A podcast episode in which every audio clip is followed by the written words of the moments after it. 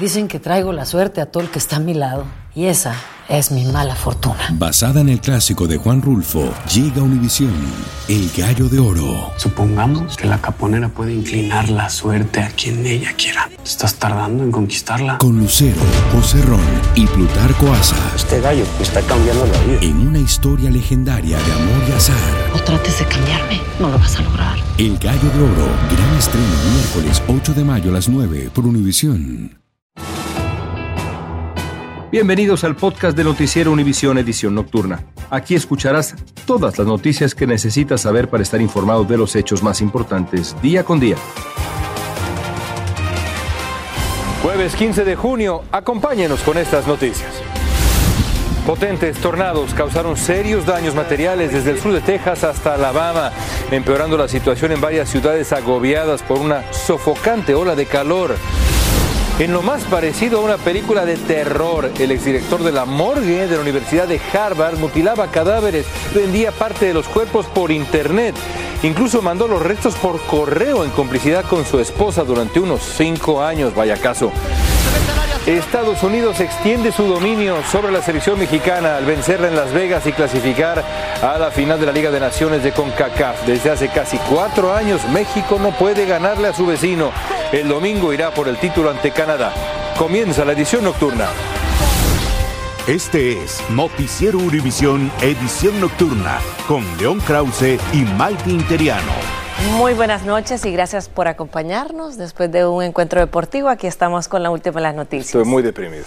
Vamos a empezar con las noticias mejor. Adelante. Y aunque no ha comenzado oficialmente el verano, señores, el sur del país está ardiendo. Una ola de calor infernal tiene a millones de personas en alerta por las altas temperaturas que ya alcanzan los tres dígitos. Así es, Mighty. Texas, Luisiana, Florida han hecho serias advertencias a la gente por el calor peligroso que puede provocar problemas de salud, sobre todo para quienes tienen que trabajar al aire libre como tanta gente de la comunidad en el campo y la construcción. Y es más, en Texas el gobernador declaró estado de emergencia para así disponer de recursos y enfrentar los daños que también dejó un tornado en Perryton. Desde Houston, y de Cavazos nos tiene más detalles.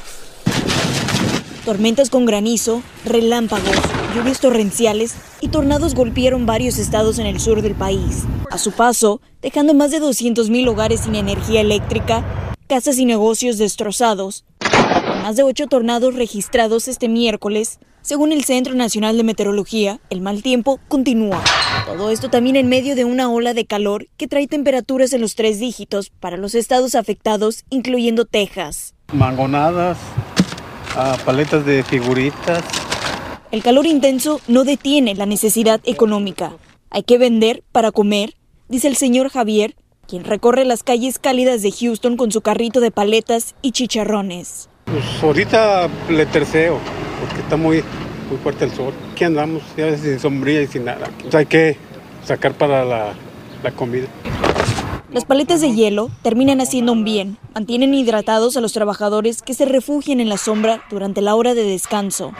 Tiene que uno un momento tomarse un descansito para buscar una sombra, para volver a seguir porque está muy fuerte. Como ellos, más de 30 millones de personas sufren la ola de calor que azota el país.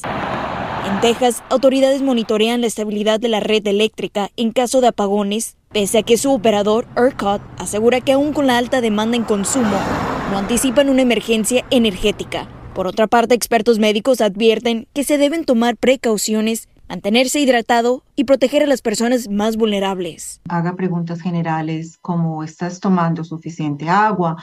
Eh, asegúrese de que tengan acceso a aire acondicionado. Y durante los siguientes días aquí en el estado de Texas las temperaturas van a continuar ascendiendo, por lo que autoridades enfatizan no olvidarse de las personas más vulnerables, incluyendo las personas de la tercera edad o los niños, por ejemplo, y todo esto mientras que se va a seguir monitoreando la estabilidad de la red eléctrica. Desde Houston, Texas, Nidia Cavazos, Univision. Y ya que estamos experimentando una ola de calor que está afectando gran parte del centro hasta la costa este de Estados Unidos, queríamos hablarles de cómo detectar un golpe de calor y los pasos a tomar para prevenirlo según la Cruz Roja Americana. Los signos incluyen piel caliente y roja que puede estar seca o húmeda, cambios en la conciencia, vómitos, mareo y temperatura corporal elevada. Para prevenirlo, manténgase hidratado bebiendo mucho líquido. Use ropa suelta, ligera y de color claro. Posponga las actividades y los juegos al aire libre y si también trabaja en condiciones de calor excesivo, trate de hacerlo acompañado y tomándose descansos frecuentes. Buenos consejos.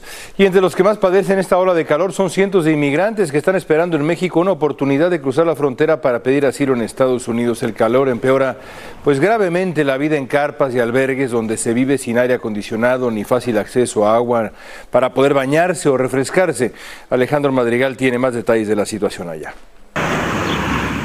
Los migrantes hacen esfuerzos para refrescarse ante las altas temperaturas que se registran en Matamoros, Tamaulipas, donde el termómetro supera los 110 grados Fahrenheit, mientras otros buscan la sombra de los árboles, pero ni ahí la ola de calor cesa. La calor insoportable, a veces nos tenemos que meter en, el río para más que sea refrescar nuestro, nuestros cuerpos porque la calor es demasiado brava. Son cerca de 3.000 migrantes que viven en un albergue a orillas del río Bravo, donde a pesar de que tienen energía eléctrica, no cuentan con aire acondicionado y cocinan al exterior, con el peligro de que la comida se eche a perder. Tenemos que comprar comida a diario porque ya con esta calor no podemos guardar nada en una cabita porque se nos daña.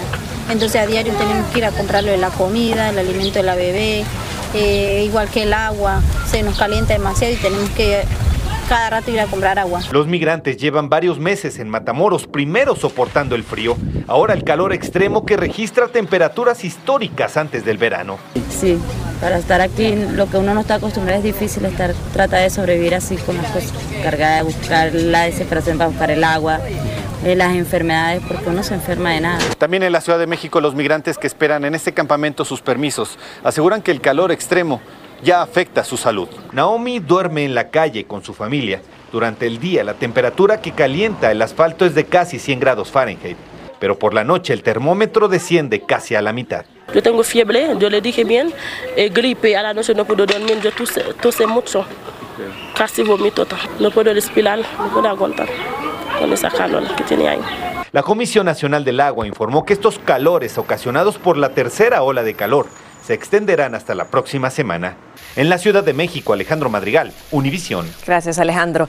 Cambiamos de tema y pasamos con un caso macabro que ha causado conmoción en la prestigiosa Universidad de Harvard. Y es que el exdirector de la morgue de la Facultad de Medicina de la universidad está acusado de robar y vender por Internet partes de cadáveres. La acusación revela detalles tétricos y los cómplices del espeluznante negocio. Viola Galindo nos tiene más. Sin responder preguntas de periodistas, salió de la corte el ex administrador de la morgue de la Facultad de Medicina de la Universidad de Harvard. Cedric Lodge, de 55 años, junto con su esposa Denise, de 63, fueron acusados de vender fragmentos de cadáveres donados a la universidad para fines educativos. No lo puedo creer, dice horrorizada la hija de Nick Pikowitz, quien antes de su muerte en 2019 decidió donar su cuerpo a la universidad para investigaciones científicas. ¿Qué vendieron? ¿Sus ojos? ¿Su piel? Es despreciable, no quiero ni saberlo. Uno los pone en un pedestal muy alto, uno piensa Harvard y piensas que está seguro, dice su hermana. Según la acusación federal, Lodge permitía a compradores entrar a la morgue para que supuestamente eligieran qué partes de los cuerpos desmembrados querían comprar. Se cree que también habría transportado fragmentos de cadáveres disecados a otros estados para la venta. Mi padre era una persona real. Estaba muerta, pero era real, dice. Entre llantos dijeron que se enteraron del espeluznante negocio por una investigación que señala que esta compra y venta se realizó al menos durante cinco años. Los documentos alegan que disecó porciones de cuerpos como cerebros, cabeza, piel y huesos. A esta familia le entregaron los supuestos restos cremados de sus seres queridos, pero tras destaparse este escándalo se preguntan si son realmente de ellos. Por su parte, en un comunicado, la Universidad de Harvard condenó los actos de Lodge. Dice que fue una traición abominable a la institución y a las personas que voluntariamente donaron sus cuerpos por un bien común. Este médico no forma parte de la institución, pero dice que quienes quieran donar sus cuerpos a la ciencia no deben desanimarse. Donar nuestro cuerpo salva vidas porque eh, cuando se dona el cuerpo podemos utilizar los pulmones, el hígado, el corazón, córneas. Estos órganos ayudan a otras personas que lo necesitan en el momento, ya que hemos fallecido. La universidad agrega que quiere encontrar a todas las familias afectadas, para lo que han creado una página web y una línea 1-800. En Nueva York, Fabiola Galindo, Univisión. Estás escuchando la edición nocturna de Noticiero Univisión.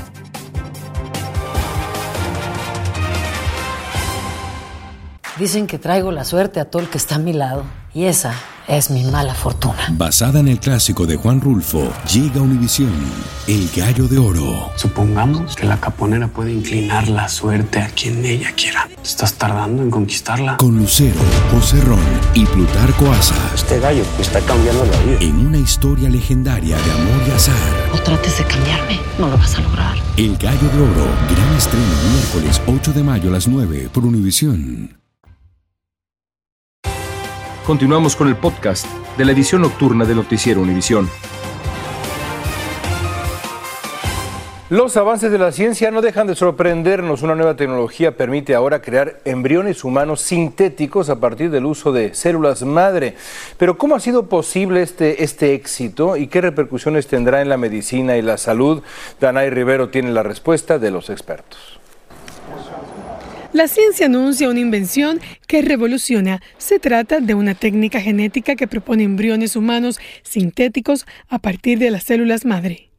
Y los científicos explican cómo funcionaría este procedimiento médico que tiene muchos sorprendidos. Se pone en un medio de cultivo especial, en condiciones especiales en las que se desarrollan estas células y, se, y empiezan a producir células de placenta y tipo embrión. Eh, así que es, tecnología muy avanzada. Estos modelos que se asemejan a las primeras etapas del desarrollo humano sin la necesidad de óvulos o esperma. Se realizaron por científicos de la Universidad de Cambridge y el Instituto de Tecnología de California, un logro celebrado entre los expertos. Pues un gran avance, imagínate, vas a poder crear órganos, por ejemplo, para gente que requiera órganos a través de estos embriones que no, están, que no tienen cerebro, que no tienen corazón. Esa es la parte científica. Qué padre ya vamos a poder tener páncreas nuevos, corazones, riñones, hígados, lo que te haga falta. De hecho, con este desarrollo no se tendría que esperar a tener un donante para realizar un trasplante de órgano. Estos modelos podrían brindar información crucial sobre cómo impactan los trastornos genéticos u otros factores en esta etapa de la vida. Los científicos agregaron que en el corto plazo no planean el uso clínico de estos embriones sintéticos porque sería ilegal implantarlos en el útero de un paciente y aún no está claro si estas estructuras tienen el potencial de continuar madurando más allá de las primeras etapas de desarrollo. Regreso con ustedes. Gracias, Danay. Y aumenta la competencia para Donald Trump por los votos republicanos en la carrera por la Casa Blanca. El alcalde de la ciudad de Miami, Francis Suárez, inscribió formalmente su candidatura y con esto ya suman 13 los precandidatos republicanos. Hasta el momento, Francis es el único hispano en esta carrera. Jaime García nos tiene más. Dispuesto a fincar su nombre en el panorama político nacional, el alcalde de Miami, Francis Suárez, viajó a California y en la biblioteca presidencial Ronald Reagan definió la visión de su candidatura presidencial. Necesitamos un líder que pueda conectar con todos los americanos e inspirarlos a creer en un futuro mejor para ellos y sus niños. Durante su presentación, Suárez dijo que es tiempo para que Estados Unidos recupere su fortaleza mundial que ha perdido durante el gobierno del presidente Joe Biden y sobre todo la unidad. Puede traer un mensaje diferente que une a este país en vez de dividir el país y creo que una energía eh, positiva, eh, una persona más joven que viene para hacer cambios. Suárez es el tercer aspirante presidencial de la Florida, junto con Donald Trump y el gobernador Ron DeSantis, y el primero de origen hispano que se inscribe en la larga lista de aspirantes republicanos a la presidencia. Por un lado estoy muy orgullosa de un hispano, no será el primer hispano que se lanza para la candidatura presidencial, pero sí un candidato con, con un récord de servicio público muy, muy bueno, a una persona que yo ciertamente he admirado su trabajo en Miami, ha hecho un trabajo excepcional. My name is Francis Suarez and I am here to help. Alcalde de Miami como lo fue su padre Javier Suárez, durante su discurso subrayó sus logros reduciendo el crimen, facilitando el acceso a la educación, fortaleciendo la economía y resolviendo el problema de la indigencia Lo que dijo ha hecho en sus dos periodos como regidor, que Miami sea declarada la ciudad más feliz para vivir en Estados Unidos. Nunca un alcalde ha logrado convertirse en presidente de los Estados Unidos. Francis Suárez tiene ahora la oportunidad no solo de demostrar que tiene el talento y la energía para lograrlo, sino que también escogió el tiempo correcto. En Simi Valley, California, Jaime García, Univision. El destino de los restaurantes creados en las aceras de Nueva York durante la pandemia estaría a punto de definirse. La municipalidad votará por un proyecto modificado de un plan original para que estos negocios operen de manera permanente. Blanca Rosa Vilches tiene todos los detalles. Los llamaron los salvavidas que beneficiaron a miles de restaurantes para atender a sus clientes durante la pandemia. Ahora, el Consejo Municipal decidirá si las 13.000 construcciones temporales podrán operar permanentemente y ya no será un espacio gratuito para los dueños de restaurantes. Pero ahora si tú vas a tener que pagar por ese espacio, tú vas a tener que analizar, yo en verdad lo voy a usar Sí, ok, entonces voy a pagar por él. No, entonces ya, eso regresa a la ciudad. El proyecto de ley se estancó en el Consejo Municipal hace más de un año, en parte por las 33 demandas de residentes que se quejaban de los inconvenientes que ocasionaban. Mucha rata, mucha, mucha basura en la calle porque no, no, la, no la recogen. Entonces, eso es un problema. Durante la pandemia hicimos una inversión diferente. Susana Osorio es propietaria de varios restaurantes que amplió a las aceras durante la pandemia. Sería injusto de mi parte yo tener algo, una estructura hecha que no la estemos usando. Eso causa mucha contaminación y incomodidad en la comunidad. A quien lo use, perfecto. Quien lo esté usando, que lo usen, pero que pongan, tienen que tomar unas medidas la versión actualizada del proyecto permitirá a las mesas en las aceras operar durante todo el año y a las que fueron ampliadas temporalmente solo desde abril a noviembre. El alcalde apoya la idea argumentando que así se salvaron 100.000 empleos durante la pandemia. Este verano el Consejo Municipal sostendrá una vez más audiencias públicas para escuchar a todas las partes involucradas en la solución a este problema y por supuesto las objeciones de los residentes. La ciudad de Nueva York, Blanca Rosa Vilches, Univisión.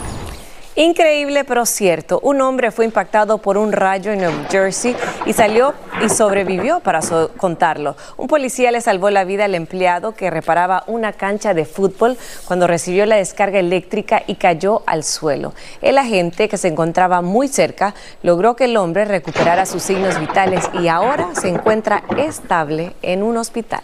Otro video que le está dando la vuelta al mundo muestra lo que vivió un piloto en pleno vuelo cuando un ave se impactó contra una avioneta de fumigación en Ecuador y quedó ahí, pobrecita, caray, qué terrible, incrustada en el parabrisas. Ven nada más, Mighty, el piloto quedó ensangrentado, pero la sangre que ven en su rostro es la del pobre animal que también le manchó el uniforme, salpicó la cabina, qué grotesco asunto. Él salió ileso, logró mantener la calma y con todo y el ave ahí, aterrizó sin dificultades. Continuamos con el podcast de la edición nocturna de Noticiero Univisión. El Papa Francisco fue dado de alta del Hospital Gemelli de Roma esta mañana, según la oficina de prensa del Vaticano. Antes de su salida, Francisco visitó la sala de niños con cáncer, donde compartió con los niños, sus padres, el personal médico. El Papa de 86 años fue operado la semana pasada con éxito de una hernia abdominal. Y en Ucrania lograron hallar con vida a una mujer que había quedado sepultada bajo los escombros de un edificio. Las autoridades revelaron las imágenes del dramático rescate y anunciaron que un hombre también había sobrevivido el ataque con misiles que Rusia desató en medio de la noche y que cobró la vida de tres civiles. Al regresar los resultados del partido entre México y Estados Unidos, un infarto. Sí, un infarto. Respira, no, respira. No puedo. Volvemos. Continuamos con el podcast de la edición nocturna de Noticiero Univisión. Respira, todo va a estar bien, León. No estoy seguro. Bueno, no, tranquilo para León y todos los aficionados al fútbol. Esta fue una noche muy difícil para la selección mexicana y es que Estados Unidos extendió su dominio sobre la selección mexicana al ganarle tres goles a cero en Las Vegas y clasificar a la final de la Copa de Naciones de la CONCACAF. Hace muchos años que, que el equipo mexicano no se veía tan mal en competencia oficial contra Estados Unidos. Es la peor goleada en décadas y deja muy mal parado al técnico Diego Coca. El primer gol fue de Christian Pulisic. Y el segundo tiempo, Pulisic metió el segundo gol Mm. y acerca de la final, Ricardo Pepi anotó el tercero. Por si fuera poco, algunos jugadores mexicanos, Mighty amigos, pues eso empezaron a soltar golpes frustrados, también en Estados Unidos, pero Estados Unidos iba ganando 3-0, en fin. Luego hubo gritos discriminatorios, el partido se paró, una noche dolorosa para los millones que queremos a la selección mexicana. Estados Unidos un justo ganador, duele, pero así es el fútbol. Así es el fútbol, siempre se sufre con este deporte, bueno. Casi siempre. Casi siempre, pero así llegamos al final de Gracias esta por tu noche. apoyo. No siempre, tú sabes, mi corazón es semi-mexicano, Muchas gracias. hondureño y mexicano. Buenas noches. Hasta mañana. Gracias por escucharnos. Si te gustó este episodio, síguenos en Euforia, compártelo con otros, públicalo en redes sociales y déjanos una reseña. Dicen que traigo la suerte a todo el que está a mi lado. Y esa es mi mala fortuna. Basada en el clásico de Juan Rulfo, llega Univisión, El Gallo de Oro. Supongamos que la caponera puede inclinar la suerte a quien ella quiera. ¿Estás tardando en conquistarla? Con Lucero, José Ron y Plutarco Asa. Este gallo está cambiando la vida. En una historia legendaria de amor y azar. No trates de cambiarme, no lo vas a lograr. El Gallo de Oro, gran estreno miércoles 8 de mayo a las 9 por Univisión.